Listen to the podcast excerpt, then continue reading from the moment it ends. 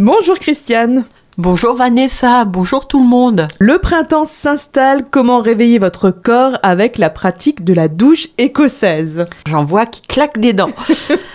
Alors le corps possède près de 125 000 km de vaisseaux sanguins qui véhiculent nutriments et oxygène dans chacune de nos cellules. Ce transport sanguin est crucial pour le bon fonctionnement de nos organes. Quand le corps est exposé au froid, les vaisseaux sanguins se contractent ce qui amène moins de sang dans les bras et jambes au bénéfice des organes vitaux qui sont alors davantage irrigués. De retour à une température normale, nos vaisseaux se décontractent, laissant le sang parcourir avec force l'ensemble du système circulatoire. La douche écossaise est une alternative de jet d'eau chaude et froide qui permet cette vasoconstriction suivie de vasodilatation. Comment on apprivoise cette douche écossaise? Alors, soit la salle de bain est bien chauffée, soit on la pratique après une séance de sauna, par exemple, ou une séance de sport d'endurance, comme la course à pied. On commence par une douche traditionnelle,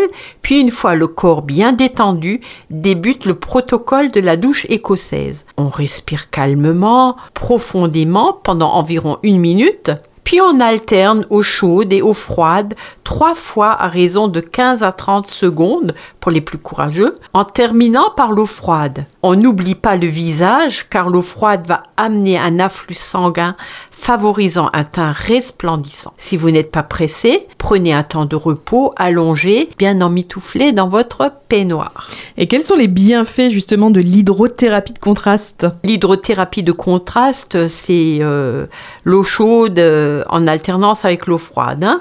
Donc la douche écossaise augmente l'oxygénation et active la circulation autant veineuse que lymphatique. Elle favorise l'élimination des toxines, elle renforce les défenses immunitaires de notre organisme, elle tonifie la peau et les muscles, elle stimule la production des hormones du bien-être qui sont l'ocytocine et la dopamine. Bien sûr, on obtient les mêmes résultats lors d'une baignade dans un lac ou en mer lorsque l'eau ne dépasse pas les 22-23 degrés. Alors là, tu nous as parlé des bienfaits, mais est-ce qu'il y a des contre-indications à la douche écossaise? Alors les personnes qui sont atteintes de maladies cardiovasculaires, je recommande de demander l'accord de leur cardiologue. En cas de frilosité importante ou de malaise, euh, il vaut mieux s'abstenir aussi. Merci beaucoup Christiane pour cette chronique, pour les plus courageux hein, cette fois.